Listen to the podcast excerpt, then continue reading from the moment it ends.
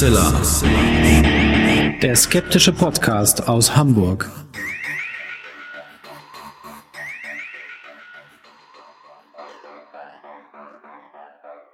Hallo und herzlich willkommen zum 265. Mal bei Huxilla, dem skeptischen Podcast aus Hamburg. Wie immer bei mir die wunderbare Hoax Mistress Alexa. Halli, hallo und moin ihr da draußen. Und bei mir ist natürlich wie immer zum Glück der wunderbare Alexander Hoaxmaster. 30. November, die zweite Novemberfolge, gerade noch rechtzeitig reingemogelt. Ähm, Im Moment ist sehr, sehr, sehr viel zu tun und wir können noch nicht spoilern, wir würden aber gerne. aber demnächst gibt es äh, interessante Neuigkeiten, so möchte ich das mal formulieren, aus Oh ja. dem Hause Huxilla, die wir mit euch teilen können. Und für all diejenigen, die regelmäßig die Ferngespräche mitverfolgen, die Specials bei den Wild Mikes, ähm, der Hoaxmaster, also das bin ich, hat, hat in dieser Woche Urlaub, so dass ich jetzt mal wieder ein paar äh, Wild Mikes Special am Stück raushauen werde, so dass wir langsam wieder aufholen und reinkommen. Und wie gesagt, alle Episoden, äh, die wir gemacht haben, bei denen die Huxillas mit an Bord waren, werden im Podcast-Feed landen. Und das wird auch so bleiben. Und die White Mikes Specials werden auch im nächsten Jahr weitergehen. Das können wir auch schon mal ankündigen. So, das nur so ein bisschen, damit ihr wisst, wo wir gerade stehen aktuell. Und dann machen wir im gewohnten Modus der Sendung weiter.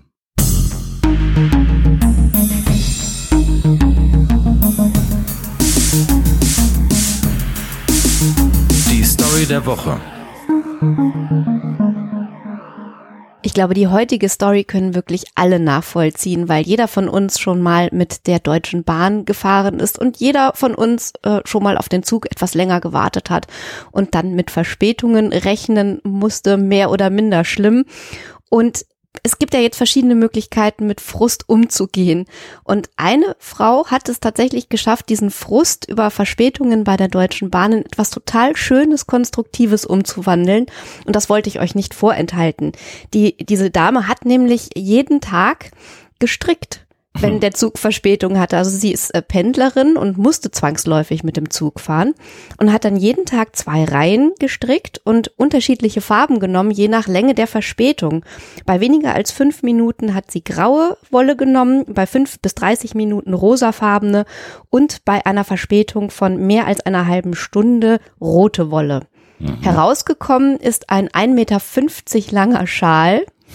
Und den hat sie dann wiederum versteigern lassen und der ist für 7550 Euro weggegangen und das Geld ist der Bahnhofsmission zugute gekommen. Wenn die Geschichte stimmt und ich keinen Quatsch erzählt habe. Ist das schon so eine fast romantische Geschichte? Ja, nicht?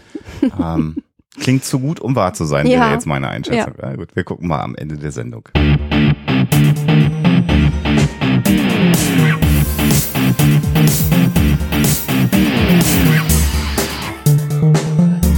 Thema der Woche. Ja, Kaspar Hauser ist das Thema der heutigen Sendung. Ihr habt euch das in den vergangenen Jahren immer wieder mal gewünscht und wir haben tatsächlich 2016 schon, das ist schon wieder auch ewig her, wenn man da so drüber nachdenkt, äh, eine Huxler TV-Episode dazu gemacht. Das war Folge 48 und haben aber gesagt, wir können dieses Thema natürlich nochmal für den Podcast aufbereiten und ähm, die Huxler TV-Episode ist, wir haben uns die jetzt nochmal in der Vorbereitung angeguckt, gut, aber vielleicht auch Naja. ein bisschen langatmig Ja, an der einen genau. oder anderen Stelle. Insofern haben Wie wir das halt gedacht, so war. wir nehmen es nochmal neu auf und fassen das nochmal neu zusammen. Die Geschichte um Kaspar Hauser. Ähm, vielleicht beschreiben wir mal ganz kurz erstmal, was genau Kaspar Hauser ist, worum es geht und wer diese Person Kaspar Hauser eigentlich ist, oder? Also im Grunde genommen kann man Kaspar Hauser ganz nüchtern auf jeden Fall als eine rätselhafte, aber historisch belegte Gestalt beschreiben. Mhm. Also es gibt äh, Quellen, die darauf hindeuten, äh, dass er definitiv äh, gelebt hat, dass er im 19. Jahrhundert ähm, äh, gelebt hat und seine Herkunft den damaligen Menschen wie auch den Menschen heute Rätsel aufgegeben hat und ähm, seine Existenz hat zu so vielen Spekulationen geführt und auch zu widersprüchlichen Einschätzungen und äh, regelrecht zu Streit äh, und Auseinandersetzungen und zu einem Politikum, Ähm, damals vor allen Dingen, heute ist er weniger ein Politikum, aber immerhin äh, noch ein äh, großes Geheimnis. Und ich fand es allein schon faszinierend, dass dieses Thema von euch als Wunsch äh, so oft noch äh, gekommen Mhm, ist. Äh, das, das spricht dafür, dass Kaspar Hauser wirklich so ein total zeitloses Thema ist und einfach eine Figur ist, die uns fasziniert. Er ist ein, ein junger Mann, der ähm, auf einmal wie aus dem Nichts in Nürnberg aufgetaucht ist, 1828. Sein Tod am 17. Dezember 1833 in Ansbach ist verbürgt, aber schon bei seiner Geburt, da gibt's Spekulationen. Also man geht davon aus, dass es angeblich der 30. April 1812 gewesen ist, aber äh, da ist man schon so ein bisschen im, im Reich der Geheimnisse und Spekulationen. Und Kaspar Hauser hat, wir werden die Geschichte natürlich gleich für euch ausführlich aufrollen, hat Bezüge zu Adel, zu korrupten Adelsfamilien, Dramen und äh, ja Verschwörungen in der Tat einer größeren Adelsfamilie. Wir haben Anknüpfungspunkte an die Psychologie tatsächlich und zwar sehr intensiv an vielen Stellen und wir haben ja diese rätselhafte Figur, du hast es gerade schon gesagt, die dann ja Autoren, Filmemacher, ähm, Poeten, Die Anthroposophen. die Anthroposophen, äh, die übrigens auch ja intensiv beschäftigt hat. Selbst Rudolf Steiner Ja, ja. hat über ähm, Kaspar Hauser geschrieben. Und das werde ich auch nachher zitieren. Jawohl. Sehr schön. Das, äh, da gehe ich dann mal kurz schlafen in der Zeit. Das, ich kann dem ja nicht zuhören. Aber ja, wir haben, äh, du hast es gerade schon gesagt, wir wissen, ähm, dass Kaspar Hauser am 26. Mai 1828 in Nürnberg aufgetaucht ist. Man vermutet, dass er da ungefähr 16 Jahre alt war. Die erste Besonderheit ist eben, dass er selber nicht weiß, wann und wo er geboren wurde. Man vermutet, dass er so um 1812, wahrscheinlich Ende April, Anfang Mai geboren ist. Und er stand bekleidet in der Stadt. Er wirkte ähm, nach Aussagen von Zeitzeugen, ich zitiere hier ein wenig zurückgeblieben, wenig redend und hatte zwei Briefe in seiner Hand. Und so tauchte also dieser junge Mann auf aus dem Nichts, konnte nicht sagen, wo er herkommt am Anfang zumindest und ist dann erstmal in die Obhut der Polizei gebracht worden, die natürlich den jungen Mann erstmal vernommen haben und wollten herausfinden, wer er denn ist und wo er herkommt. Genau. Also was man auch in den Quellen äh, findet, ähm, war, dass er gesagt hat, er möchte ein Reiter Ah, werden, wie sein Vater einer war. Und tatsächlich hatte er einen äh, Brief dabei ähm, für einen Rittmeister der vierten Eskadron des sechsten Chevaux Leger Regiments in Nürnberg, Friedrich von Wessening, äh, Wessenick. Und äh, im Grunde genommen werden wir später nochmal den Kreis schließen und zu diesem Ausgangspunkt zurückkehren. Ähm, also diese initiale Situation, wie er da in Nürnberg aufgetaucht ist, äh, wird von vielen auch allein schon sehr, sehr widersprüchlich äh, beschrieben. Es wird teilweise in den äh, späteren Aussagen findet man, dass er gar nicht gesprochen hat oder nicht sprechen konnte. Dann wiederum aber wird von Zeugen gesagt, dass er sehr wohl was gesagt hat und auch nach einem Weg gefragt hat und ähm, gar nicht so sehr äh, ja weggetreten war oder oder nicht ansprechbar war, wie es so in anderen Quellen zum Ausdruck kommt. Also diese diese Widersprüche, die ziehen sich wirklich von dieser ersten Situation des Auftauchens bis zu seinem Tod durch und ich denke, das ist auch mit ein Teil äh, des Rätsels und, und dieser Faszination rund um die Figur Kaspar Hauser. Ja, ich kann leider natürlich überhaupt keine bayerischen Dialekte nachmachen, deswegen spare ich mir das. Äh, Das, was du gesagt hast, ein solcher Reiter möchte ich werden, wie mein Vater gewesen ist, hat er in einem ja urbayerisch, tiefbayerischen äh, Dialekt gesprochen. Altbayerisch Oder sogar. altbayerisch, Mhm. sagt man. Ähm, Und äh, diesen äh, Dialekt ist er auch zeitlebens nicht mehr losgeworden, obwohl er dann ja weite Teile seines Lebens im Fränkischen verbracht hat, sodass die Vermutung nahe liegt, dass er aus Bayern eben stammt, dass er dort äh, geboren wurde. Ähm, es gibt äh, eine These, äh, und zwar deshalb äh, Bayern übrigens auch, mache ich den Bogen etwas größer, weil er eine Pocken Impfungsnarbe aufgewiesen hat und tatsächlich Bayern das erste Land war äh, oder der erste Bereich war, wo man die Zwangspockenimpfung hat durchgeführt. Das spricht also auch dafür, er war Pocken geimpft.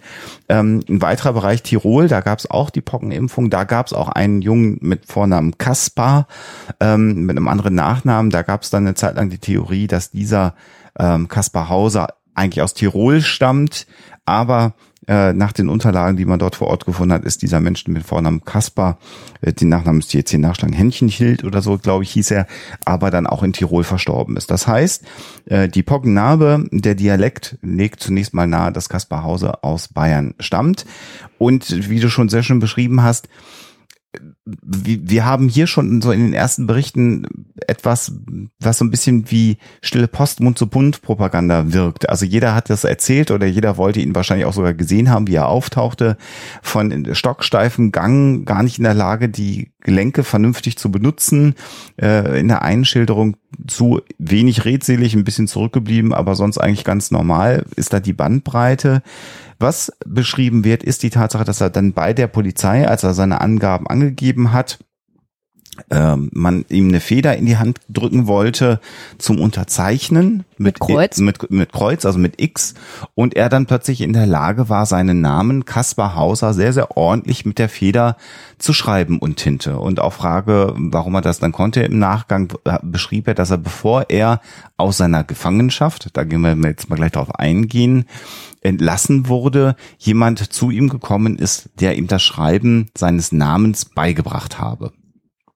Jetzt habe ich gerade schon gesagt, Gefangenschaft, denn die Besonderheit ist, dass äh, Kaspar Hauser dann in diesen ersten Befragungen, wo man eben herausfinden wollte, wer er denn ist und wo er herkommt, zu Protokoll gegeben hat, dass er im Prinzip die gesamte Zeit seiner Jugend und Kindheit in einem Verlies verbracht hat ähm, sehr häufig wird berichtet, dass er gesagt hat, dieses Verlies sei sehr niedrig gewesen, so dass er darin hätte kaum stehen können.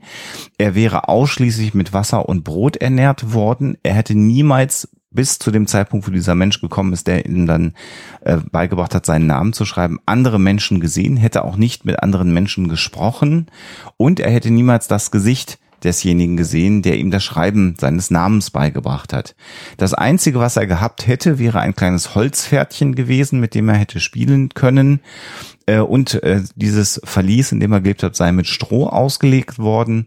Auf die Frage hin, wie denn Kleidung gewechselt worden ist, Körperpflege betrieben worden ist, die Haare geschnitten worden ist und die Fingernägel zum Beispiel auch gepflegt worden seien und wie das mit der Toilette funktioniert hätte, hat Kaspar Hauser angegeben, das sei immer passiert, wenn er geschlafen habe. Das hätte er nie mitbekommen und er hatte einen, ja, so ein, so ein Eimerchen, äh, auf das er dann gehen konnte, um seine Notdurft zu verrichten. Und auch dieses Eimerchen sei immer in der Nacht gewechselt worden. Er hätte aber nie die anderen Menschen gesehen, die das gemacht haben. Und das hat äh, à la longue dann irgendwann zu der Hypothese geführt, die er dann selber auch übernommen hat und erzählt hat, dass man ihn unter Umständen mit Opium dann jeweils ruhig gestellt hat, so dass er dann sozusagen im Drogenrausch geschlafen hat und in der Zeit dann die Körperpflege und Wechseln des Toiletteneimers und andere Dinge stattgefunden haben. Also wir haben hier schon eine, eine Schilderung, die sich so nach und nach aus Gesprächen mit ihm, also das haben ja die verschiedensten Leute, ja. da werden wir nachher noch drauf eingehen, mit ihm ja, gearbeitet, mit mhm. ihm gesprochen, mhm. verhört mag ich gar nicht mal sagen, aber ihn auf jeden Fall intensiv befragt. Und dann haben sich also diese ganzen Geschichten aufgebaut über die Zeit hinweg. Und ähm, dann ist eben dieses Bild von einem ja menschlicher äh, Zuneigung gänzlich entzogenen Kind entstanden, was in völliger Abgeschiedenheit äh, die entscheidenden Jahre seiner Entwicklung verbringt. Mhm. Und diese ganzen Dinge, die du gerade so detailliert geschildert hast, die widersprechen im Prinzip schon seinem gesamten Zustand, mhm. äh, in dem man ihn, äh, ihn da aufgefunden hat in Nürnberg mhm. auf einmal, äh, 1828. Mhm. Denn jemand, der über, oder ein Kind, das über Jahre hinweg nur mit Wasser und Brot ernährt wird, was keinerlei menschlichen Kontakt hat, äh, sich nicht frei bewegen kann, kaum Sonnenlicht bekommt und dann auch noch Opium äh, über längere Zeit mhm. verabreicht bekommt, das kann nicht in einem solchen Gesundheitszustand gewesen sein, wie er es war. Nein, er wirkte relativ äh, also gut ernährt, er hatte keine Mangelerscheinungen und ähm, gerade auch Opium über einen längeren Zeitraum, die Ärzte zur damaligen Zeit hätten da durchaus so einen Opiummissbrauch sicherlich attestieren können. Ist ja auch die Frage, warum er dann nicht opiumabhängig war, als man ihn gefunden hat. Das hätte ja auch Spätfolgen gehabt. Ähm, insofern kann man festhalten, dass diese Geschichte so nicht ganz stimmen kann. Vielleicht gehen wir hier dann nochmal auf einen Rechtsgelehrten ein, der eine relativ äh, prominente Rolle im Leben von Caspar Hauser äh, äh, ja, hatte, äh, direkt nachdem man ihn aufgefunden hat. Das war Paul Johann Anselm von Feuerbach, Rechtsgelehrter, der sich mit ihm äh, dann auseinandergesetzt hat. Und ähm, Feuerbach hat zunächst mal festgestellt, dass er hat die Geschichte geglaubt und hat sich dann um ihn gekümmert und hat ihn dann an einen Gymnasiallehrer in Pflege gegeben und hat das eingestielt, der sich dann um ähm, Kaspar Hause kümmern sollte, einen Herrn Daumer, der sich um ihn gekümmert hat.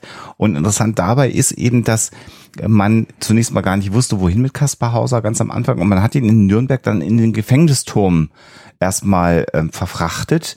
So richtig gefangen war er dort nicht, aber da sollte er sich aufhalten. Feuerbach hat regelmäßig nach ihm geschaut und ähm, der Bürgermeister von Nürnberg mhm. hat ihn sich auch angeschaut und der hat dann festgestellt in seinen Kontakten, dass er ja von feinen Geistes sei. Jetzt, das klingt so ein bisschen altmodisch, was damit aber gemeint war letztendlich, man muss das mal so ganz konkret sagen, ist, dass er halt nicht psychisch krank oder wie es in der damaligen Zeit wahrscheinlich benutzt worden wäre, schwachsinnig gewesen ist, sondern dass es sich hier dabei äh, um, um bei Kaspar Hauser um einen kognitiv wachen Menschen gehandelt hat, mit dem man reden konnte, der nicht lernbehindert in irgendeiner Art und Weise gewesen ist und hat dann eben den Anschlag gemacht, der Bürgermeister von Nürnberg, ähm, dass er doch hier jemanden vorfindet. Daraufhin hat sich dann von der Bindererlass. Der Bindererlass, genau, der hieß Binder, der mhm. Bürgermeister, mhm. und Feuerbach hat sich dann um ihn gekümmert und hat dann die Weitervermittlung übernommen an Herrn Daumer. Und was wir dann sehen, ist, dass sich äh, ja Kaspar Hauser quasi raketenhaft entwickelt. Ne? Ja, vor allen Dingen, ähm, man muss Georg Friedrich Daumer noch mal ein bisschen hervorheben, weil wir hier langsam äh, schon die Verbindung zu Rudolf Steiner und den mhm. Anthroposophen mhm. haben, weil nämlich Steiner nach eigenen Worten immens hohe Stücke auf Daumer hält. Äh, ihn, ihn, ihn so beschreibt, man kann ihn gar nicht hoch genug schätzen, den Herrn Daumer.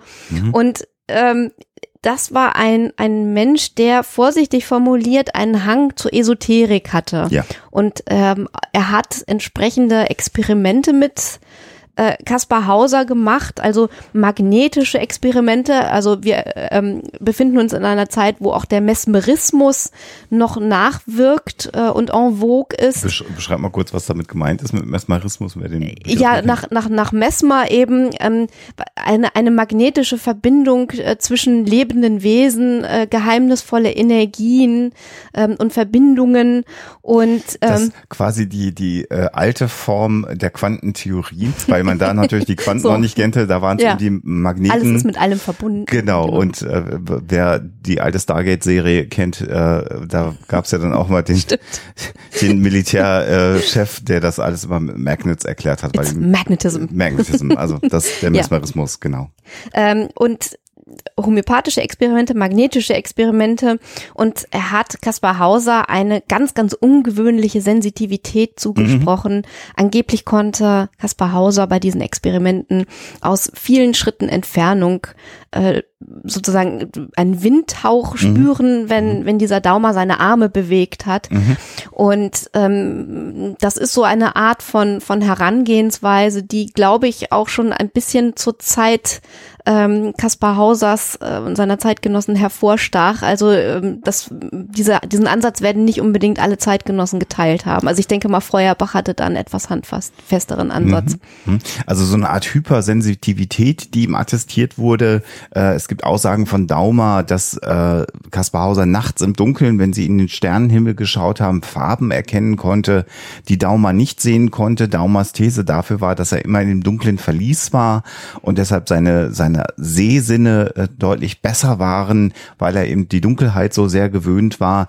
Also das sind alles so Dinge, die aus äh, Daumers äh, Feder und Beschreibung dann stammen. Feuerbach-Parallele hat sich äh, immer damit beschäftigt, dann im Nachgang, ob denn Kaspar Hauser, wo er denn herkommt und hat dann angefangen, eben die ja, Prinzenlegende, mhm. äh, so wie sie dann später genannt wurde, zu verfolgen. Da können wir gleich nochmal drauf eingehen. Bleiben wir kurz nochmal bei Daumer, denn der war Lehrer, war gerade nicht tätig. Ähm, äh, Daumer, der hat sich dann um die Erziehung gekümmert von Kaspar Hauser.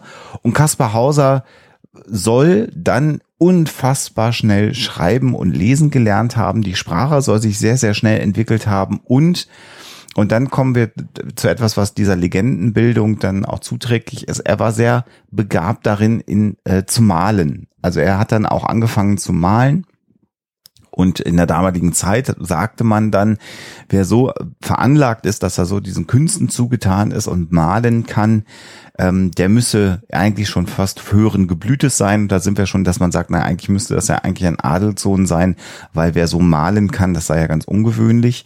Man muss natürlich hier sagen, dass es sicherlich auch im unter den Bürgern und Bauern Menschen gab, ja. die äh, wahrscheinlich sehr gute Maler gewesen wären, aber natürlich war das Material recht teuer. Das heißt, die hatten auch gar keine Zeit und überhaupt keine Chance, so, sowas zu entwickeln. Ja. Genau, deswegen war es natürlich so, dass die Menschen, die gut malen konnten, eher dem höheren Geblüte entsprachen, weil die sich das einfach leisten konnten und Zeit dafür hatten, wie du gerade schon ähm, gesagt hast. Aber äh. da kommen wir so in dieses Narrativ rein. Er ist sehr, sehr begabt, er kann malen und man muss sagen, in der Nachbetrachtung ist so die Frage, konnte der wirklich so wenig schreiben, wie er es mhm. angegeben hat? Denn äh, wenn man so sich Lernpsychologie anschaut und verschiedene andere ähm, Fallbeispiele von Kindern, äh, insbesondere die in so Entzugssituationen, also sozialer Entzug, äh, Deprivation sagen wir da generell dazu als, als Fachwort, aufgewachsen sind, das ist sehr, sehr ungewöhnlich, dass man dann so schnell schreiben und lesen kann. Und es sind dann ja sogar Gedichte überliefert äh, von Kaspar Hauser, die er dann geschrieben hat. Und das wirkt nicht so wie jemand, der innerhalb von zwei Jahren schreiben gelernt hat. Das ist das eine, sondern er hat auch ein Sprachverständnis. Er, das ist natürlich so eher naive äh, Poesie, die er geschrieben hat. Kind der Romantik natürlich. Aber das fände ich schon sehr, sehr ungewöhnlich und ich bin da nicht der Einzige, der sagt, das hätte er alles binnen der kurzen Zeitspanne lernen können. Aber ähm, was man schon sagen kann, wenn man die Quellen, die verlässlichen auswertet, ist, dass die Entwicklung am Anfang sehr, sehr schnell war, ja. seine Lernentwicklung und dann ist die Kurve sozusagen etwas abgeflacht und die Entwicklung war etwas mühsamer und langsamer. Mhm. Und das spricht äh, dafür, dass er vielleicht am Anfang auch Dinge wiedergegeben hat, die er sowieso schon konnte. Mhm. Und dann erst in dem Augenblick, wo er neue Dinge dazulernen musste, ähm, dann etwas langsamer sozusagen ähm, ja sich gebildet hat und und äh, auch Neues dazugelernt hat. Und ähm, insofern haben wir äh, auch hier wieder so so eine eine Widersprüchlichkeit zwischen er konnte gar nichts und er hatte äh, Supertalent ja. Und ähm, vor allen Dingen auch ähm, diese diese Sicht auf die Dinge, dass nur eben ein ein adliger Geist diese Talente quasi, die gar nicht mal gefördert werden müssen, schon in die Wiege gelegt bekommt. Mhm. Und diese Talente haben sich bei ihm manifestiert, obwohl er eben seine äh, kindliche Entwicklung in einem völlig abgeschiedenen Gefängnis durchgemacht hat. Auch das ist schon wieder so eine so eine Darstellung, die so ein bisschen löchrig ist.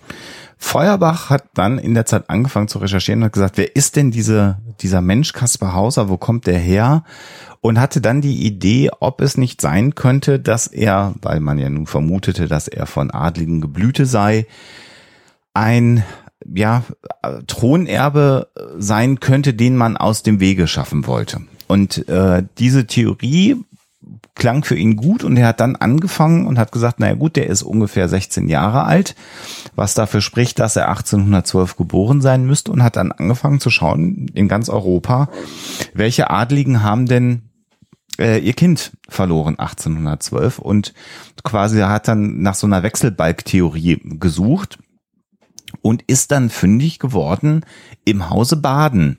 Denn da ist 1812 ein äh, Thronerbe, ein potenzieller Thronerbe, sehr, sehr kurz nach der Geburt an Atemwegsstörungen am Ende verstorben. Und das war für ihn im Grunde genommen der Beweis dafür oder ein Beleg, sagen wir mal, dafür, dass Kaspar Hauser dort ja ausgetauscht worden ist. Das heißt, der gesunde äh, Erbprinz ist durch ein krankes Kind getauscht worden. Das kranke Kind starb und damit war diese Erbfolge gestört und jetzt könnte man sagen, ja, aber was hat man denn davon, wenn man das tut? Also wo ist der Sinn dahinter? Cui bono.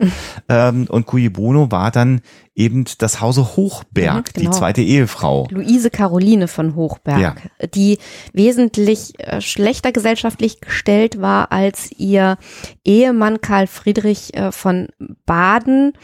Äh, und also man spricht von einer morganatischen Ehe, die nicht standesgemäß gewesen ist. Und äh, die wollte eben ihre Nachkommen auf den Thron hieven und ähm, das dann eben per Übeltäterei und Austausch des Kindes des Erbprinzen. Und ähm, wir haben hier eine, eine Theorie, die damals eine, eine große politische Brisanz hatte. Mhm. Und es haben sich hinterher auch noch äh, hochgestellte Persönlichkeiten bis hin zum bayerischen König eingemischt, einfach weil sie politische Interessen hatten und weil die Stimmung ohnehin in vielen Bereichen gegen den Adel gerichtet war. Das heißt also, wir haben hier schon äh, den, den Vormärz, der sich ankündigt. Der Adel wird potenziell mit Argusaugen betrachtet und man traut den adligen Familien einiges zu, um eben ihre Ansprüche geltend zu machen. Ähm, und äh, es ist aus verschiedenen Gründen, wenn man die historischen Quellen sich anguckt und auch den Verlauf der Geschichte, weil nämlich die Hochberg oder von Hochbergs tatsächlich dann aber völlig legal äh, eben auf den Thron äh, gekommen sind ähm, und gar keinen Grund hatten, sich weiter um diese Figur des Kaspar Hausers zu kümmern, ähm, ist es nicht so wahrscheinlich, dass diese Theorie stimmt, allein schon, wenn man die historischen Quellen sich anschaut, was aber dennoch viele Menschen nicht davon abhält, diese Theorie bis heute zu vertreten. Äh, Und wir haben hier so ein Motiv, was so ein bisschen Anklänge hat an äh, solche Geschichten wie der Mann mit der eisernen Ja. Maske oder auch Geschichten, die wir in der englischen Thronfolge ähm, beobachten können. Also wenn, wenn Prinzen in den Tower gesperrt werden und, und solche Dinge. Und ähm, das ist einfach so ein Motiv, Untaten des Adels, die aber auch, weil es der Adel ist, die, der solche Untaten begeht, nicht geahndet werden. Ähm, also das ist was, was Leute sowieso fasziniert und beschäftigt. Mhm. Und wir haben, du hast gerade schon gesagt, das Hause Baden, äh, es gab wirklich Bestrebungen, diesem Haus zu schaden. Das heißt, das Bürgertum, da gab es Gruppierungen, die durchaus Interesse dran hatten, den alles Üble anzudichten. Dazu gehört eben dann auch im Grunde genommen so eine Kindsvertauschung äh, am Ende. Und du hast Ludwig den Ersten schon angesprochen, der wollte Territorien vom Hause Baden zurückhaben, die seiner Ansicht nach ihm gehörten. Die rechtsrheinische Pfalz. So. Und äh, da, auch ihm passte es natürlich, eine, ein, ein Verschwörungsmythos zu kolportieren und zu sagen, guck mal, was das für äh, ja, krumme Hunde sind, die baden und eigentlich gehört mir auch das Land und deswegen ist es auch gar nicht verwunderlich, dass der einsteigt. Natürlich ähm, äh, ist das immer so Wasser auf die Mühlen derjenigen, die diese Prinzenlegende weitertragen wollen. Du hast es aber gerade schon angesprochen. Ähm, Feuerbach selber hat in einem offiziellen Dokument irgendwann gesagt, das sei eher unwahrscheinlich. Es soll dann aber noch ein inoffizielles Dokument geben, in dem er sagt, naja, es bestände die Möglichkeit, dass es so ist. Ähm, und äh, die Menschen, die aber daran glauben wollen, machen natürlich hier Cherry-Picking und suchen sich all die Fakten heraus, ähm, die passen. Und selbst moderne wissenschaftliche Methoden, die man dann noch angewendet hat, 96 und dann 2002 nochmal, haben leider nicht eindeutige Antworten bisher ergeben, was diese Fragestellung angeht. So dass es immer noch so diese Nische gibt, diese, diese Möglichkeit, dass die Idee des, des vertauschten Kindes Gültigkeit hat. Man muss aber sagen, auch hier sollte man immer mit Occam's Razor arbeiten und es müsste sehr, sehr, sehr, sehr, sehr, sehr, sehr viel passiert sein, damit diese Theorie wirklich passt. Ähm, wir müssen noch äh, so einige andere Stationen des Ja. kurzen und traurigen Lebens von Kaspar Hauser eben abarbeiten. Wir haben ähm, noch drei angebliche Anschläge auf seine Gesundheit äh, zu behandeln. Also wir haben einen ähm, äh, Im Oktober 1829, also im Mai 1828 tauchte er ja auf, dann im Oktober, 17. Oktober 1829. Und warum sage ich das? Das war so, ich sag mal, als der Hype, würden wir heute sagen, so ein bisschen nachließ um Kaspar Hauser. Der war jetzt bei dem Daumer, ähm, Den, den Hype haben wir noch gar nicht richtig erwähnt. Ne? Ja, also er ist, äh, er ist bestaunt worden. ja. Die Leute hatten ein wahnsinniges Interesse an seinem Schicksal. Das Und- Kind Europas Ja. Mhm. ist er genannt worden. Also die Presse hat ganz viel über ihn geschrieben und es gab Menschen, die extra nach Nürnberg gereist sind, um ihn äh, zu sehen. Und natürlich sofort diese Idee eines Adligen, der aus dem Verkehr gezogen worden ist, wurde natürlich von der Presse, die es damals schon gab, auch aufgegriffen worden. Also tatsächlich so ein Hype, der stattfand. Und der ließ dann aber irgendwann so ein bisschen nach, weil der war jetzt dann beim Daumer und machte seine Fortschritte und äh, war in den höheren Kreisen Nürnbergs auch gerne gesehen. Man kann sich sicherlich vorstellen, dass er zu dem einen oder anderen Empfang geladen wurde. Nicht? Fernsehen gab's ja noch nicht. Was macht man? Man lädt sich interessante Persönlichkeiten dann auch mal ein zu einem Gartenfest und so. Ich glaube, das ist gar nicht so unrealistisch, sich das so vorzustellen. Und dann wurde es aber ein wenig ruhig. Und was geschah? Am 17. Oktober 1829 wurde, so beschreibt Kaspar Hauser es, er im Keller der Wohnung von Daumers ähm, angegriffen mit einem mit einer stumpfen Waffe, mit einer Hiebwaffe, die eine Wunde auf seiner Stirn hinterließ. Und er, ähm, dieser Täter soll ihm dann noch gesagt haben, du musst doch noch sterben, ehe du aus der Stadt Nürnberg kommst. Und diese Geschichte führte dazu natürlich, dass man jetzt plötzlich sagte, oh, guck mal, der ist aufgeschlagen, der ist gefunden worden, jetzt will man ihn doch aus dem Weg räumen. Ähm, und wie bei den beiden anderen Attentaten auf das Leben von Kaspar Hauser, die wir gleich noch beschreiben werden, steht sogar heute eher zunehmend die Vermutung im Raum, dass er sich diese Verletzung selber zugefügt hat, um wieder in den Fokus des Interesses zu rücken. Mhm. Und äh, der nächste Anschlag, da war er dann schon nicht mehr bei Daumers, sondern bei der Genau, weil du das gerade sagst, fällt mir gerade noch ein, entschuldige, dass ich dich unterbreche. Ähm, es gab dann auch das erste Mal so einen Streit mit dem Lehrer Mhm. Daumer im Vorfeld dieses Ereignisses. Das heißt, irgendwann war das auch alles gar nicht mehr so lauschig. Vielleicht auch, weil Kaspar Hauser ähm, vielleicht auch diesen esoterischen Ideen nicht zugetan war von Daumer. Das sei jetzt mal wirklich eine wilde Hypothese von mir. Aber das war irgendwann alles nicht mehr so fluffig im Hause Daumer. Und als dann so ein erster größerer Streit stattfand, gab es dann eben den Anschlag auf das Leben und danach verließ er tatsächlich dann auch äh, die Wohnung des, des Lehrer Daumers. Ja, also man kann fast sagen, er hat die Pflegefamilien äh, öfter mal Mhm, gewechselt. Und ähm, so Feuerbach war eigentlich immer so eine Bezugsperson von außen, die äh, immer wieder sich äh, um sein Wohl schon gekümmert hat, aber bei der er nicht untergekommen ist. Ähm, äh, 1830, am 3. April, da war er dann nämlich bei der Familie des Magistratsrates Bieberbach.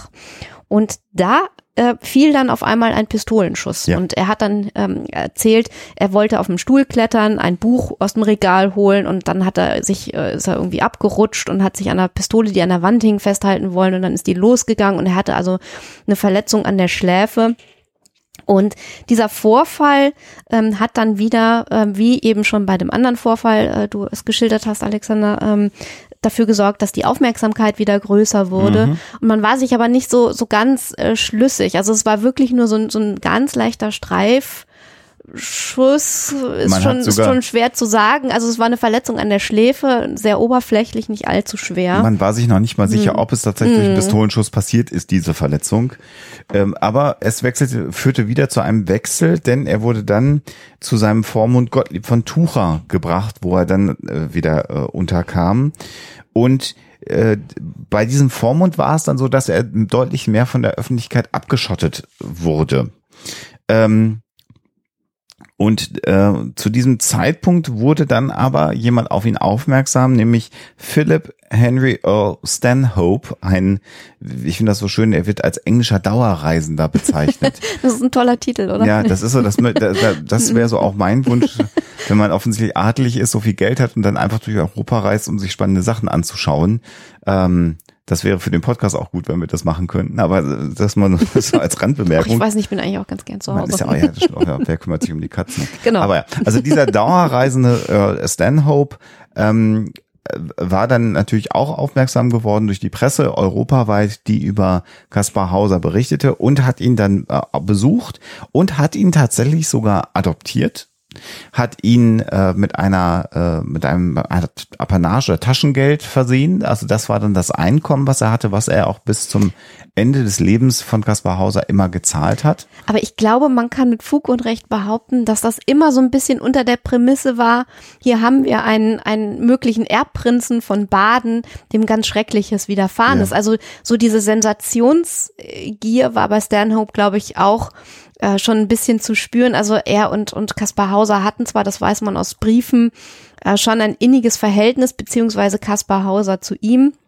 Also er hat ihn wirklich äh, herzlich geliebt, wie er einmal unter einen Brief äh, geschrieben mhm. hat.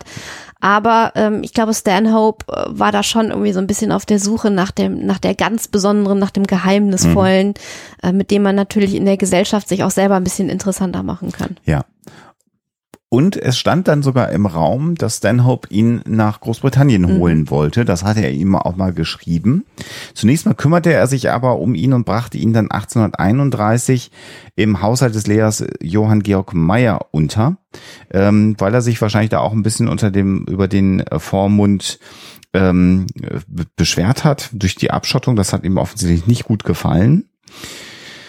Und dann kommt es eben zu dem schicksalhaften Tag 1833, äh, wo 14. Dezember mh, ein Attentat ja auf ihn stattfindet. So beschreibt ein angebliches. ein angebliches, mhm. genau. Er, was ist passiert? Er wird in den Ansbacher Hofgarten gebeten nach einigen Angaben Kaspar Hauser und dort gibt es jemanden, der ihm eine eine lilafarbenen Beutel übergibt. Und äh, dann wird er ja äh, zwischen der sechsten und siebten Rippe auf der linken Seite mit einer, mit einer Stichverletzung versehen, die er aber überlebt zunächst und dann nach Hause kommt mit dieser Verletzung und dann am Ende aber nach wenigen Tagen dieser Verletzung am Ende ähm, erliegt, weil sie dann doch äh, tödlich war. Also am äh, 14. Dezember äh, dieses Treffen im Hofgarten am 17. Dezember gegen 22 Uhr verstarb er. Mhm. In dieser Tasche, die er dann da liegen gelassen hat, diesen Damenbeutel, ein lilafarbener Damenbeutel, und er sagte dann, der liegt da noch, den müsst ihr holen, gab es einen Zettel, der in Spiegelschrift geschrieben war und mit folgendem Text versehen war. Und ich äh, lese das mal vor. Hauser wird es euch ganz genau erzählen können, wie ich aussehe und wo ich her bin. Den Hauser die Mühe zu ersparen, will ich es euch selber sagen, woher ich komme. Ich komme von der bayerischen Grenze am Flusse. Ich will euch sogar noch den Samen sagen. M L Ö. Und die Vermutung, also man hat sich dann natürlich auf die Suche gemacht und hat gesagt, wer könnte das gewesen sein? Man hat versucht, diese Nachricht zu entschlüsseln, also wer dieses Mordattentat verübt hat. Und du hast es schon beschrieben, König Ludwig I. setzte sich dann ein und hat eine sehr, sehr hohe Summe von 10.000 Gulden äh, auf die Belohnung des Täters äh, ausgesetzt, denn er hatte natürlich die Hoffnung, dass dieser Täter am Ende dieser Geschichte des badischen Thronerbes mhm. belegen könne und entsprechend er natürlich dann was in der Hand hätte. Wir haben im Vorfeld eine Doku uns auch angeschaut, die man relativ einfach auf YouTube auch finden kann, eine Phoenix-Doku. Und in dieser Phoenix-Doku wird dann relativ schnell deutlich, dass dieses Mordattentat stattgefunden hat und dass es das mehr oder weniger der Beleg dafür ist, dass ähm, ähm, ja er der Thronerbe sein könnte. Und vor allen Dingen wird in dieser Doku mehrfach erwähnt, dass diese Wunde nicht selbst zuzufügen gewesen sei, weil sie zu tief ist. Und das wird als Fakt in dieser Doku dargestellt. Man muss allerdings sagen, dass bereits im äh, September 1834 sich verschiedene äh, Gutachter in ihrem Abschlussbericht so äußerten, dass es durchaus denkbar wäre, dass sich Kaspar Hauser auch diese Verletzung selbst zugefügt hat. Und ihr merkt schon, ich, die Formulierung, man hatte dann irgendwann so den Eindruck, dass er immer dann, wenn das Interesse an ihm zu verebben schien, dann irgendwelche besonderen Ereignisse waren und er dann irgendwelche Schnittverletzungen aufwies. Die erste noch sehr eindrucksvoll, die zweite, da hat man schon gesagt, naja, ob das wirklich was war, ein Pistolenschuss sieht eher aus, ob er sich da ein bisschen geritzt hätte.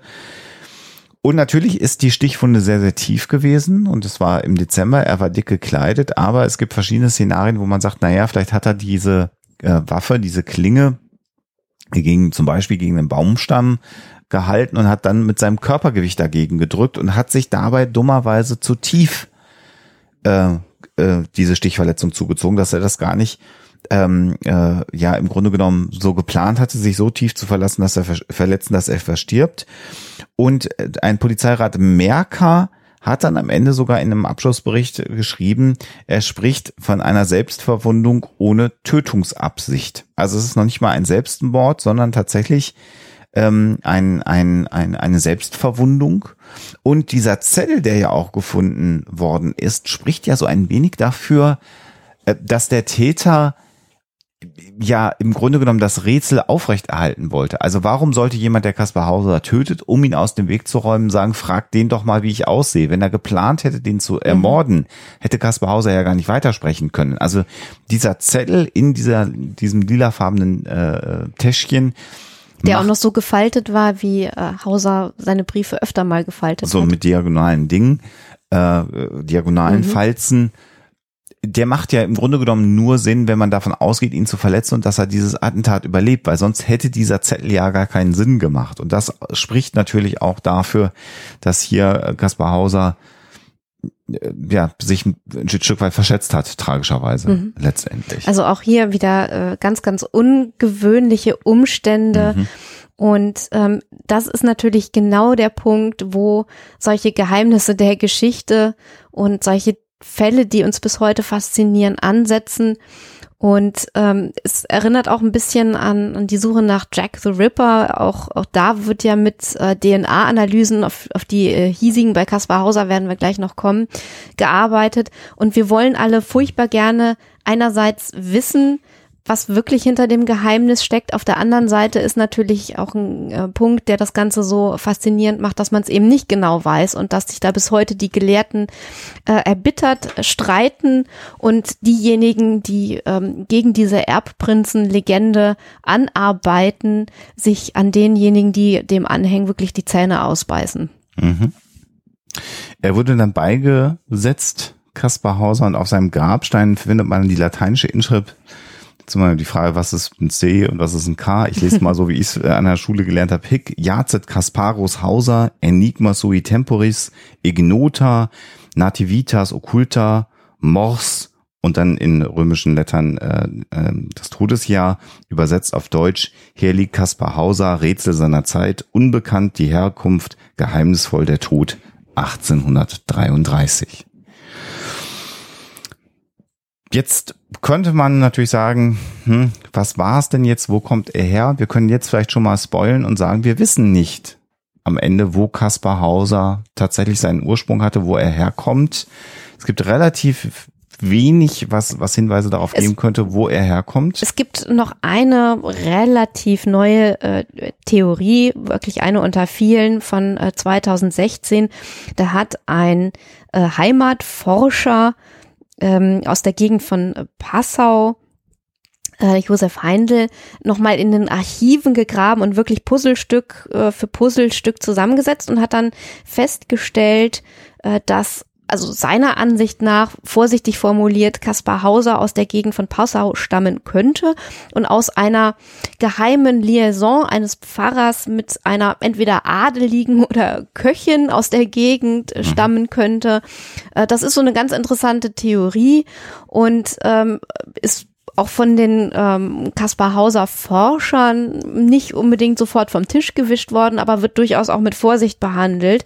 Also es ist schon ganz interessant, was er so an, an Fakten zutage gefördert hat äh, und was er in den Archiven ausgegraben hat. Aber auch das ist jetzt nichts, wo man sagen würde, aha, das ist der absolute Beweis, auf den wir die ganze Zeit gewartet haben und jetzt ist die Geschichte abgeschlossen. Mhm. 1996 hat sich dann äh, hier das Hamburger Medienorgan äh, der Spiegel auf den Weg gemacht und hat gesagt, jetzt haben wir moderne Untersuchungsmethoden, jetzt können wir doch eigentlich mit Hilfe einer DNA-Analyse herausfinden, was die Wahrheit ist. Ähm, man hat äh, tatsächlich in Ansbach ein Museum, in dem Kleidungsstücke von Kaspar Hauser aufbewahrt werden, sogar ausgestellt werden, unter anderem klingt jetzt ein bisschen merkwürdig, aber auch die Unterhose mit einem Blutfleck von Kaspar Hauser und die Authentizität ist hier als recht hoch gegeben, dass es sich tatsächlich um die Unterhose gehandelt haben, äh, handelt, die Kaspar Hauser getragen hatte, als er das Attentat hatte. Und man hat dann den Stoff, äh, ein, ein Stück des Stoffs genommen, auf dem eben Blutspuren zu finden waren. Und damit hatte man natürlich die DNA von Kaspar Hauser und hat diese DNA äh, in einer Analyse mit Nachfolgern des Hausend Baden verglichen und hat damals äh, in dieser Untersuchung feststellen können, es gibt keine über äh, ähm, Übereinstimmungen, mein Gott, ist schon später mal, keine Übereinstimmungen, ähm, die eine äh, Verwandtschaft nahelegen und das war so eindeutig, dass man sagen konnte, 1996, Kaspar Hauser ist nicht der Erbe des Hause Baden, weil er eben nicht verwandt war mhm. mit diesen Menschen. Damit war im Grunde genommen das Rätsel um Kaspar Hauser erledigt, also im Sinne von, äh, dass er das der Erbprinz von Baden ist. Die anderen Forschungen gehen natürlich mhm. weiter, wie Alexa sie beschrieben hatte, oder gingen war damals weiter und gehen heute noch weiter.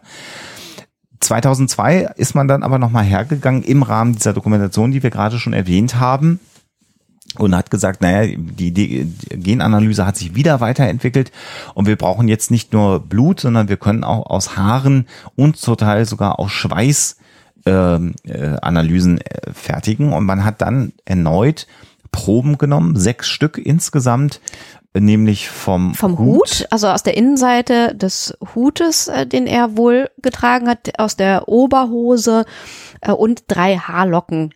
Genau. Und Genau, und dann hat man ähm, angefangen, eben diese Analyse äh, zu starten und äh, hat festgestellt, jetzt, ähm, wenn man der Doku glaubt, waren diese ganzen Proben ganz eindeutig von einer Person. Ja. Und man hat dann wiederum den Abgleich mit Nachkommen des Hauses Baden äh, gemacht und konnte eben nicht mehr ganz ausschließen, dass es ein Verwandtschaftsverhältnis gegeben hat. Genau, also was macht man bei so einer DNA-Analyse?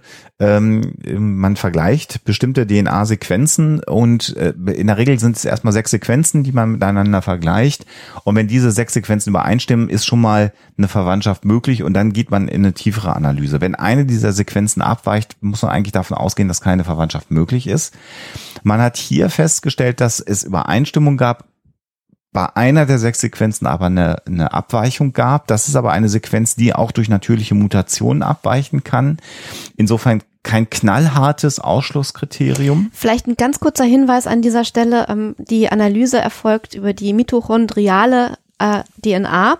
Und wer mehr dazu wissen will, der sollte vielleicht nochmal unsere Jack the Ripper Folge mit Cornelius Kurz Richtig. hören, weil wir da nämlich ganz explizit und ausführlich über genau dieses Verfahren sprechen. Kann ich nochmal verlinken unter der Episode. Das ist ein guter Hinweis, genau. Also die mütterliche äh, DNA äh, hat man untersucht und hat dann am Ende festgestellt, naja, wir können nicht ausschließen, dass Kaspar Hauser ähm, der Erbe des Hauses Badens sein könnte.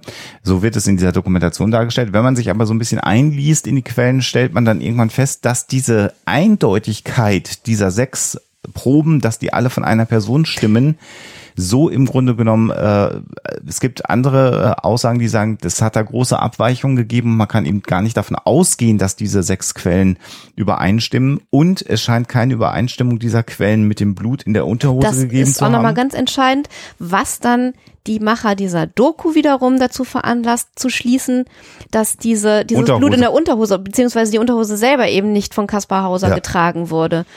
Und das ist dann schon wieder so ein Punkt, also das ist ein Schluss, den haben die halt gezogen. Kann man halt so machen, aber die Frage ist, ob das nicht ein bisschen äh, zu weit aus dem Fenster gelehnt ist. Und ein letzter Hinweis ist eben, dass es keine wissenschaftliche Publikation über diese Analyse dieser sechs äh, Werte gibt, sondern dass es dann in der Dokumentation geblieben. Es hat keine wissenschaftliche Aufarbeitung im Rahmen einer wissenschaftlichen Publikation gegeben. Die peer-reviewed gewesen wäre. Das wäre dann der Fall gewesen. Also insofern können wir festhalten, auch die äh, Analyse 2002, die man immer wieder findet, die sagt, naja, aber wir können es nicht ganz ausschließen, ist mit Fehlern behaftet. Jetzt sind wir wieder 18 Jahre weiter. Wahrscheinlich wären neue Genmethoden ähm, hilfreich. Es gibt ja auch die Idee, die man haben könnte, dass man sagt, naja, wenn wir doch wissen, ähm, dass das äh, Kind verstorben ist, es ist beigesetzt in der Familiengruft des Hause Badens. Das Kind ist übrigens namenlos geblieben, es ist namenlos getauft worden, deswegen können wir gar nicht sagen, wie das Kind eigentlich wie der Name gewesen wäre. Man könnte doch einfach schauen, ob das äh, äh, Kind, was beigesetzt worden ist, wenn dann da noch DNA-Spuren ähm, äh, identifizieren kann, ob es mit dem Hause Baden verwandt ist, dann wäre es ja komplett eindeutig, weil dann das Kind nicht hätte getauscht werden können. Und hier ist es allerdings so, dass das natürlich ethisch-moralisch eine schwierige Geschichte ist und das Hause Baden hat bis heute den Zugang zu der Gruft und insbesondere natürlich zu den Gebeinen der Vorfahren nicht gestattet irgendwie kann man das ja auch nachvollziehen, dass man sagt, ich möchte nicht unbedingt, dass äh, da Särge oder äh, die Gruft geöffnet wird, sondern wir möchten die Totenruhe einhalten. Für Menschen, die sehr, sehr analytisch sind, die vielleicht auch nicht gläubig sind, äh, ist das vielleicht nicht so dramatisch, aber ich finde, hier sollte man natürlich äh, der Familie immer äh, die Entscheidung überlassen und wenn die so getroffen wird, so eindeutig getroffen wird, dann ist das so. Insofern wäre auch dieser eindeutige Beweis natürlich schön zu haben, wenn man über dieses Thema spekuliert, aber man kommt nicht dran. Und dieser Haltung, die Totenruhe einzuhalten und eben das nicht zu tun, ist natürlich dann wieder Wasser auf die Mühlen derjenigen, die sagen, die haben doch was zu verbergen. Da sind wir wieder ganz zurück mhm. im Grunde genommen im 19. Jahrhundert, wo man sagt, naja, ihr, die, äh, das Hause Baden, das ist, die, da läuft nicht alles so ganz ideal. Ähm, und man kann ihnen unterstellen, dass sie ethisch merkwürdige Dinge gemacht haben. Also insbesondere die äh, Frau von Hochberg. Ähm, das ist im Grunde genommen das gleiche Narrativ, was sich da in äh, weit über 100 Jahren gar nicht verändert hat. Genau, also wir haben eine äh, Gestalt, deren Herkunft man wahrscheinlich nie wirklich wird klären können, ob er nun ein Pfarrerssohn, ein unehelicher äh, aus der Gegend von Passau ist oder der badische Erbprinz, äh, wahrscheinlich nicht, ähm, oder einfach jemand, der, der wirklich in die Stadt gekommen ist, äh, um ein Reiter zu werden, wie es sein Vater war. Diesen Kreis wollte ich immer noch äh, mal schließen, das habe ich ja am Anfang angedeutet. Mhm. Äh, denn es ist ja auch die Frage von denjenigen, äh, die sagen, nee, der, der Erbprinz war er auf keinen Fall, zu denen ich mich auch zählen würde. Ähm, aber ist denn, war er denn absichtlich, ist er denn absichtlich nach Nürnberg gekommen, um der Welt zu erzählen, dass er der Erbprinz ist? Nee, ganz sicher nee. nicht. Er hat ja auch selber gar nicht äh, großartig davon gesprochen mhm. oder sich irgendwie als Erbprinz inszeniert, dem irgendwie schreckliches Unrecht geschehen ist.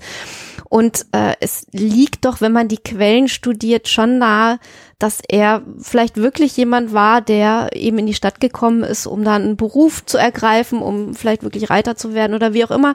Und dann ist alles aber ganz anders gekommen und seine Persönlichkeitsstruktur hat dafür gesorgt, dass er also in dieses ganze, ja, Ge Gebilde aus Befragungen, ähm, Öffentlichkeitsinteresse und, und äh, eigenem eigener Sucht nach Aufmerksamkeit mhm. irgendwie gefangen war, dass er mhm. wirklich im wahrsten Sinne des Wortes aus dieser Nummer nicht mehr rausgekommen ist. Man könnte heute äh, so aus psychologischer Sicht, und das ist mit der Fernanalyse immer, immer, immer sehr, sehr schwierig, und ihr wisst, dass ich da in der Regel sehr zurückhaltend bin, aber was sich da ein bisschen aufdrängt, und das ist nicht nur bei mir so, sondern viele Menschen, die sich mit der Figur der Person Kaspar Hauser beschäftigt haben, sind zu diesem Schluss gekommen, dass wir hier vielleicht von einer histrionischen Persönlichkeit sprechen können oder aber so ein bisschen das, was wir am Ende mal in äh, das Fazit zum Interview mit Dr. Axel Stoll geschrieben haben, Pseudologia Fantastica, also jemand, der dann irgendwann durch Lügen es schafft, seine eigene Persönlichkeit, die ihm wenig Anerkennung im Grunde genommen noch gibt,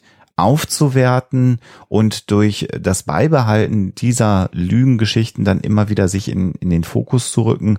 Und wenn wir dann der These folgen, die ja schon zur damaligen Zeit die Ermittlungsbehörden immer wieder hatten, dass die Verletzungen, die er sich zugefügt hat, auch im Grunde genommen gedient haben, um wieder Aufmerksamkeit auf sich zu ziehen, dass sie immer dann kam, wenn er sich mit seinen Vormunden, mit seinen Pflegefamilien anfing zu zerstreiten, ähm, dann ist diese These nicht ganz so weit herzuholen, dass das von Anfang an geplant war. Äh, da würde ich auch dir zustimmen, Alexa, nein, sondern er ist da tatsächlich so ein Rad, ein, ein Zahnrad in so einer Massenhysterie, in so einem Hype geworden, der plötzlich da war. Ähm, und äh, dass das dann am Ende zu diesem tragischen Ende äh, gekommen ist, was für mich nach allem, was man sich so anschaut, auch recht plausibel ist, dass er hier nochmal gesagt hat, ich setze nochmal wieder einen drauf und verletze mich und dann wird ein Attentat auf mich verübt. Und dann bin ich wieder der Fokus der Aufmerksamkeit. Und dass er sich da dann selber eine tödliche Verletzung zugefügt hat, ist natürlich sehr, sehr tragisch, aber im Grunde genommen sehr, sehr stimmig, wenn man das ganze Große so betrachtet und immer wieder davon ausgeht, äh, dass es ja auch im Grunde genommen gar keinen Grund gegeben hätte, ihn umbringen zu Mhm. wollen. Denn, äh, das muss man ja auch nochmal sagen, also die äh, im Hause Baden, die normale Thronfolge war eben durch Tod äh, ausgeschlossen. Tatsächlich sind die ganzen Thronerben äh, verstorben und ähm, die die Nachfolgen des, der, Hochbergs waren dann also schon längst im Amt und Würden. Eben, und zwar legitim Ja. und äh, sozusagen äh, per Verfassung abgesegnet. Ja. Also da gab es eigentlich nicht viel dran zu deuteln. So, also äh, da hätte ja Kaspar Hauser den Beweis liefern müssen, dass er der Erbprinz äh, ist. Das, das war ja gar nicht möglich. Äh, Und insofern hätte es gar keinen Grund gegeben, ihn umzubringen, weil er stellte gar keine Gefahr dar. Übrigens, ich habe ja so furchtbar viele Vergleiche angeführt zu anderen historischen Fällen. Was man da natürlich auch äh, nicht vergessen darf, sind solche Dinge wie äh, die angebliche Zarentochter Anastasia äh, und ähnliche äh, Dinge, die uns ja wirklich auch immens faszinieren und dann ebenso historische Persönlichkeiten auch äh, widerspiegeln deren Leben und tragisches Ende uns sowieso schon nahe gehen. Und wenn dann noch solche Geschichten wie von einer Flucht und einem Überleben dazukommen, dann sind wir natürlich völlig äh, fasziniert und gefangen genommen von, von diesen Geschichten. Ich wollte am Ende noch mal kurz, ich suche jetzt die ganze Zeit den Anfang eines Satzes von Steiner äh, und finde und finde ihn nicht, weil diese Sätze also wirklich Bandwurmsätze. absolute Bandwurmsätze sind ähm, ich muss mal gucken, also er schreibt hier ähm, davon erstmal, dass, dass man eben Daumer äh, nicht hoch genug schätzen kann und dass er eben diesen Fall gut beobachtet hat. Und dann weiter unten, also ähm, äh, Steiner geht es im Prinzip um, um Erziehung versus unverbildete Seele, wenn ich das jetzt richtig interpretiere. Und er schreibt dann, als man anfing, ihn zu unterrichten, als die Logik in seine Seele trat, schwand das Gedächtnis. Dieser Übergang im Bewusstsein war auch noch mit etwas anderem verbunden. Eine unbegreifliche, geradezu eingeborene Wahrhaftigkeit war ursprünglich in ihm, und gerade an dieser Wahrhaftigkeit wurde er immer mehr und mehr irre.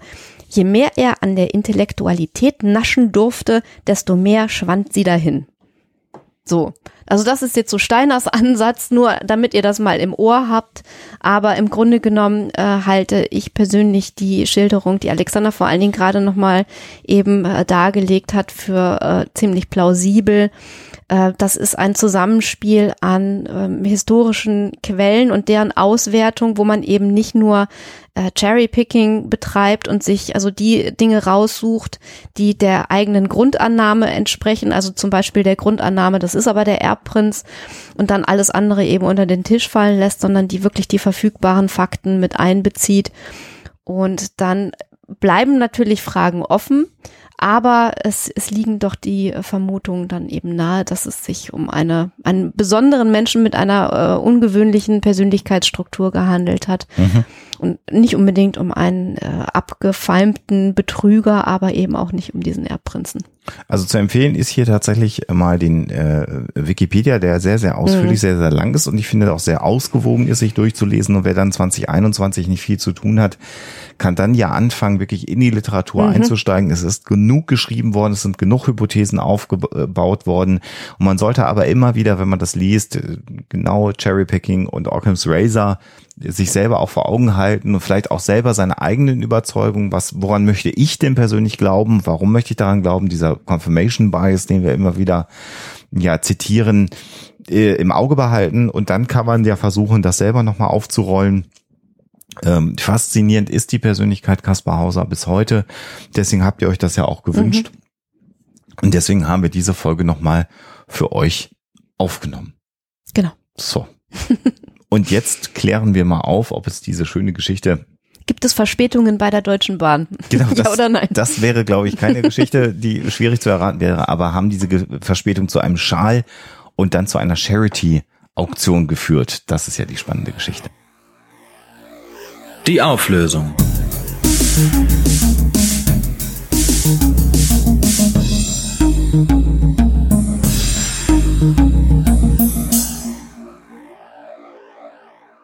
Ja den Verspätungsschal einer Pendlerin wie äh, der Titel des Artikels, den ich hier vor mir habe, nahe liegt, hat es wirklich gegeben.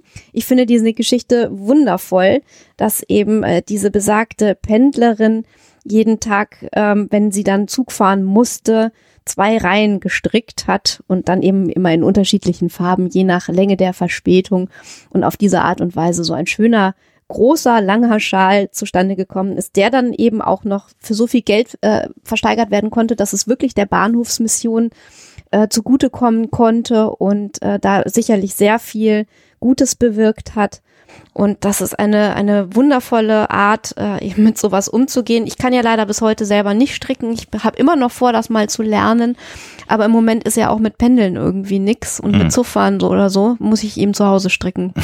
Schauen wir mal. Ja, damit sind wir am Ende der Folge 265. Ähm, zwei Folgen wird es im Dezember noch geben. Und wir haben im Januar dieses Jahr unwissend von dem, was noch alles auf uns zukommen wird, ja mit einem ähm, FAQ, ihr könnt uns Fragen stellen, begonnen. Und im Grunde genommen haben wir dann ja auch gesagt, wir wollen ein Hörertreffen in 2021 endlich mal wieder machen, euch einladen, uns zu treffen. Wir hatten die große Jubiläumsfeier eigentlich im September geplant zum zehnjährigen Bestehen von Huxilla in Essen. Und all das ist ja leider ähm, in, ins Wasser gefallen. Ähm, dafür hat es halt ein bisschen mehr Content in diesem Jahr von uns für euch gegeben und wir haben den Eindruck, dass ihr das gut gefunden habt, dass wir so präsent, äh, präsent im Netz waren. Wir wollen aber im Grunde genommen so ein Hörertreffen mit Fragen stellen dann doch nochmal mhm. kombinieren und werden im Dezember das so lösen, dass wir tatsächlich bei Tommy auf den Stream gehen, bei den Wild Mikes auf Twitch und dann habt ihr die Möglichkeit, uns dort Fragen zu stellen ähm, wenn ihr das mögt. Und das äh, finden wir so als Jahresausklang vielleicht gar nicht so schlecht, so dass ihr äh, dann nochmal die Gelegenheit habt, mit uns ins Gespräch zu kommen. Und davon ab haben wir noch das ein oder andere Thema geplant und die Planung gehen in den Januar äh, hinein schon wieder für reguläre Huxler-Folgen, sodass wir hier auch weitermachen. Und wie am Ende jeder Episode in diesem Jahr können wir uns nur bei euch bedanken für kritische Anmerkungen, äh, für Themenvorschläge, für äh, liebe Nachrichten und für die Unterstützung natürlich auf der finanziellen Ebene und die vielen kleinen Geschenke, die ihr uns immer wieder zukommen lasst oder auch großen Geschenke. Mhm. Ähm, das äh, hilft ungemein und wir haben in diesem Jahr, das so merkwürdig war, äh, unser Studio optimieren können weiter. Wir podcasten mit neuen Headsets, die wir uns mit eurer Hilfe investieren konnten. Ich habe einen neuen Monitor, endlich einen Breitbildmonitor, das ist ja oft genug angemerkt worden. Das sind alles Dinge, die wir uns ermöglichen konnten durch eure Unterstützung. Und vielen, vielen, vielen Dank euch da draußen. Genau, und das ist, äh, wir haben auch noch genug Themen für das mhm. nächste Jahr. Es wird nicht langweilig werden. Und äh, nach, nach so vielen Jahren ist Huxilla genauso lebendig, wenn nicht lebendiger wie vorher. Ja. Und wie gesagt, äh, die Folge erscheint jetzt heute am 30.11. Es hat schon fast Tradition am letzten Tag des Monats, ne? Ja, und in genau einer Woche solltet ihr mal die Social Media Kanäle und die Homepage von Huxler im Auge behalten. Da gibt's nämlich eine News, die das Jahr 2021 nochmal ganz anders wirken lassen könnte. Mehr, da, mehr kann ich leider nicht sagen. Non, oh, du geheimnisvoller Du. Non-Disclosure sind diese Verträge mit den Konventionalstrafen. ähm, euch alles Gute da draußen. Wir sehen uns wahrscheinlich bei den Wild Mikes eventuell oder ihr hört uns dann bei den Wild Mikes und auf jeden Fall noch zweimal mit regulären Huxler-Folgen im Dezember. Euch jetzt eine schöne Jahresendzeit erstmal, die ansteht, wie auch immer ihr die ähm, äh, verbringt, ob ihr Kerzchen anmacht und Bäume schmückt oder auch nicht, egal. Diese Zeit ist eine besondere Zeit. Das, äh, der Blick zurück wird, glaube ich, in diesem Jahr für alle sehr, sehr besonders sein. Mhm. Und ähm, bleibt wacker, bleibt gesund, mhm. hört Huxilla und natürlich immer schön skeptisch bleiben. Tschüss. Der Huxilla Podcast ist kostenfrei und wird das auch immer bleiben. Damit das gelingt, könnt ihr uns bei der Produktion unterstützen, so wie das schon viele, viele andere tun. Vielen Dank dafür. Das geht ganz einfach durch einen kleinen Dauerauftrag auf unser Geschäftskonto oder zum Beispiel über PayPal. Wie das genau funktioniert, findet ihr auf unserer Homepage unter dem Punkt Unterstützen.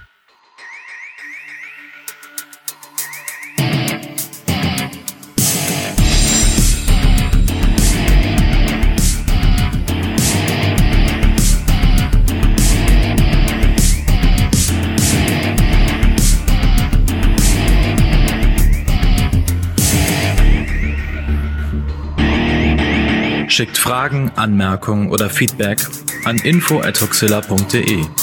Und wenn ihr mögt, dann bewertet uns doch bei iTunes oder einer der anderen Podcast-Seiten, die uns führen.